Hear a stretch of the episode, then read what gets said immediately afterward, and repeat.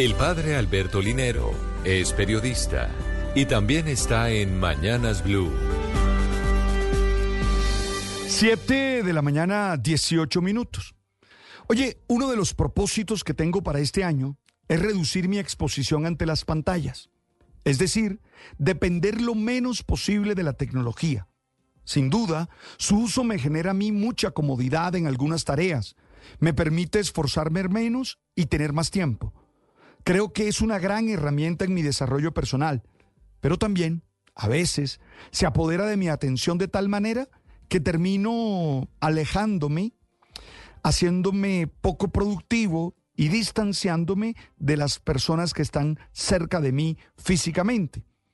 Aunque creo que tengo una buena salud mental, no desconozco que algunos estudios alertan sobre los efectos negativos generados por el exceso del uso de la tecnología.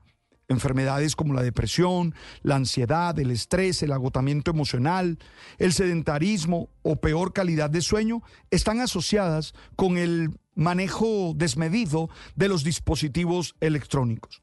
Aunque se ha idealizado el llamado detox digital o ayunos prolongados de tecnología, los estudios demuestran que hacerlos no cambia los hábitos que hemos adquirido por ello, se recomienda más bien hacer desconexiones puntuales que permitan descansar la mente, romper la rutina, crear espacios de interiorización y reflexión, entre otros consejos.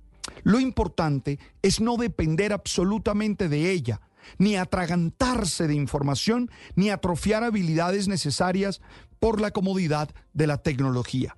Si deseamos obtener resultados verdaderamente significantes, resulta fundamental mantenernos alerta y comprometernos en la creación de una serie de hábitos perdurables que transformen nuestra conducta en el ámbito digital. Es imperativo tomar conciencia sobre cómo el uso constante de la tecnología en nuestra vida diaria impacta negativamente nuestra capacidad de autorregularnos. Esta circunstancia nos lleva a estar menos concentrados y a tomar decisiones desfavorables.